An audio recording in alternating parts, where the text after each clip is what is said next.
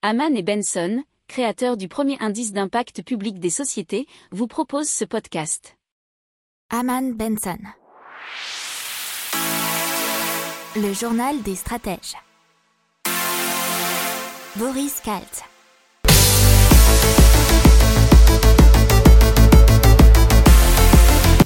Bonjour à tous et bienvenue dans le journal des stratèges pour une revue de l'actualité écotech et impact du jour. La une, c'est l'UE qui dévoile un portefeuille numérique dans l'écho. Les Français qui ont épargné 142 milliards d'euros de plus que d'habitude sur une année.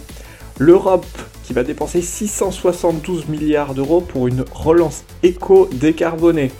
30% des actifs qui considèrent leur travail inutile. Dans la tech, euh, un magasin 100% autonome en Europe, un enregistreur d'électrocardiogramme tout petit, de la taille d'une carte.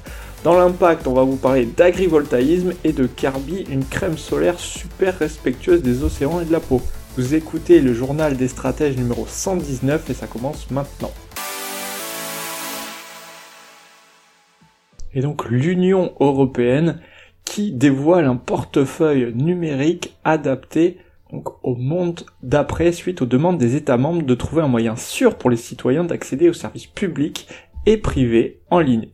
Le portefeuille numérique stockerait en toute sécurité les détails de paiement et aussi les mots de passe et permettrait aux citoyens des 27 pays de se connecter au site web du gouvernement ou de payer les factures de services publics en utilisant une seule identité. L'application qui serait à l'échelle de l'Union européenne serait accessible via la numérisation d'empreintes digitales ou de rétine entre autres, et servirait également de coffre-fort où les utilisateurs pourraient stocker des documents officiels tels qu'un permis de conduire. Apparemment, on pourrait aussi euh, faire des réservations ou payer. L'exemple qui était donné ici, c'est euh, par exemple de louer une voiture à distance via l'application, de vérifier son identité et ensuite de délivrer une clé électronique afin que la personne puisse prendre la voiture immédiatement sans avoir à faire la queue à l'aéroport. Le portefeuille numérique serait simple, sécurisé et il protégerait les gens en ligne. Les gens, alors euh, ce qu'on les citations qu'on nous dise, les gens auraient également le pouvoir de décider de la quantité d'informations qu'ils transmettent, tandis que Google et d'autres ne vous laissent pas décider ce que vous donnez. Allez, le chiffre de 142 milliards d'euros, c'est ce que les Français ont épargné de plus qu'en temps normal entre la fin du premier trimestre 2020 et la fin du premier trimestre 2021. C'est un chiffre qui a été estimé par la Banque de France. C'est donc un super surplus d'épargne qui s'est constitué surtout lors des mois de confinement en 2020. Il faut savoir et se rappeler que sur l'ensemble de l'année 2020, ce surplus avait été estimé à 115 milliards d'euros.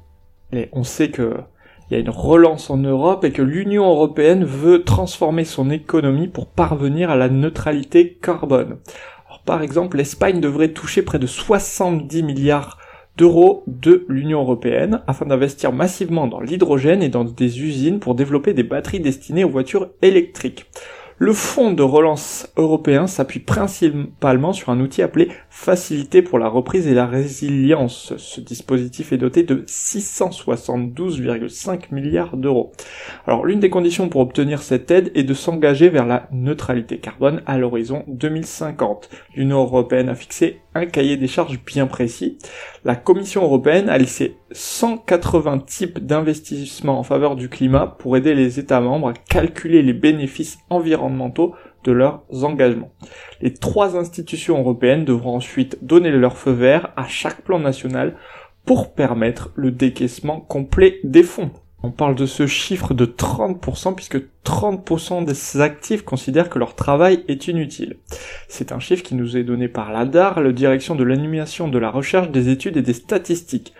11% ressentent leur travail comme inutile mais ont tous les moyens pour le faire correctement. 8% occupent un travail qui, à leurs yeux, manque de sens et de qualité.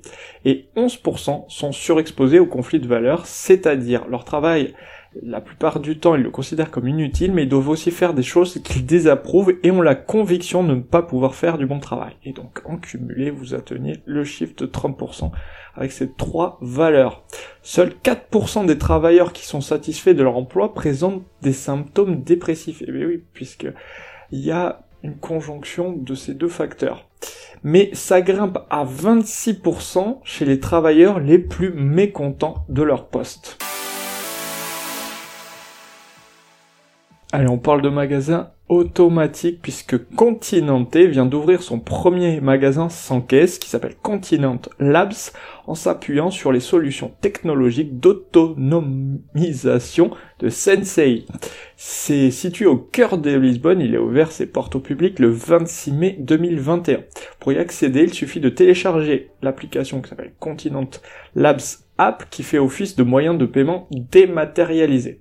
Cela génère un QR code grâce auquel les clients peuvent entrer dans le magasin, bien sûr faire leurs courses, puis en repartir sans avoir scanné les produits, ni bien sûr fait la queue pour payer. Vous savez à peu près les mêmes process dans les magasins Amazon, je crois que ça s'appelle Amazon Go, si je ne me trompe pas.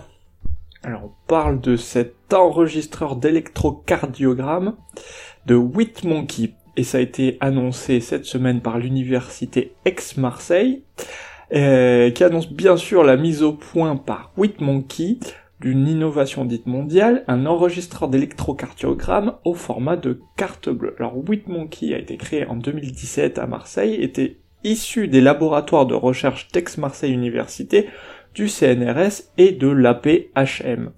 Ils ont par ailleurs conçu un logiciel pour traiter l'ensemble de ces données.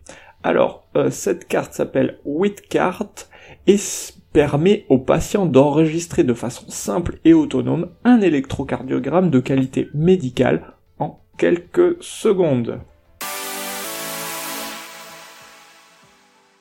Allez, on parle d'agrivoltaïsme. Et qu'est-ce que c'est? C'est produire de l'électricité tout en économisant l'eau. Cela consiste à installer au-dessus de terres agricoles des panneaux solaires qui produisent de l'électricité verte et pivotent plusieurs fois dans la journée pour agir comme des parasols sur toutes les cultures.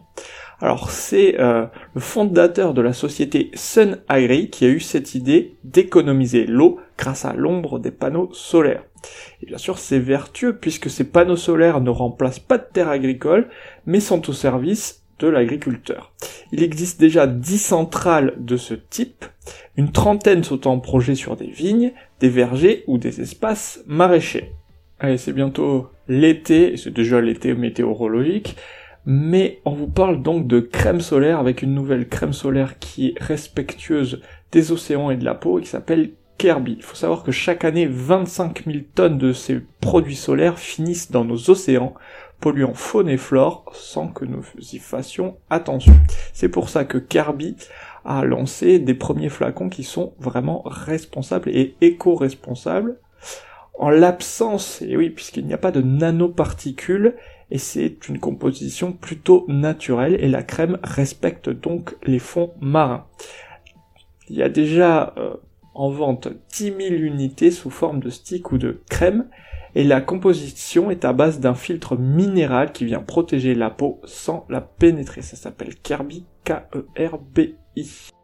N'oubliez pas de vous abonner au podcast, mais pourquoi pas aussi à notre newsletter La lettre des stratèges qui est gratuite, vous en trouverez dans les infos de l'émission, mais aussi sur notre site internet Aman Benson Stratégie, rubrique média La lettre des stratèges.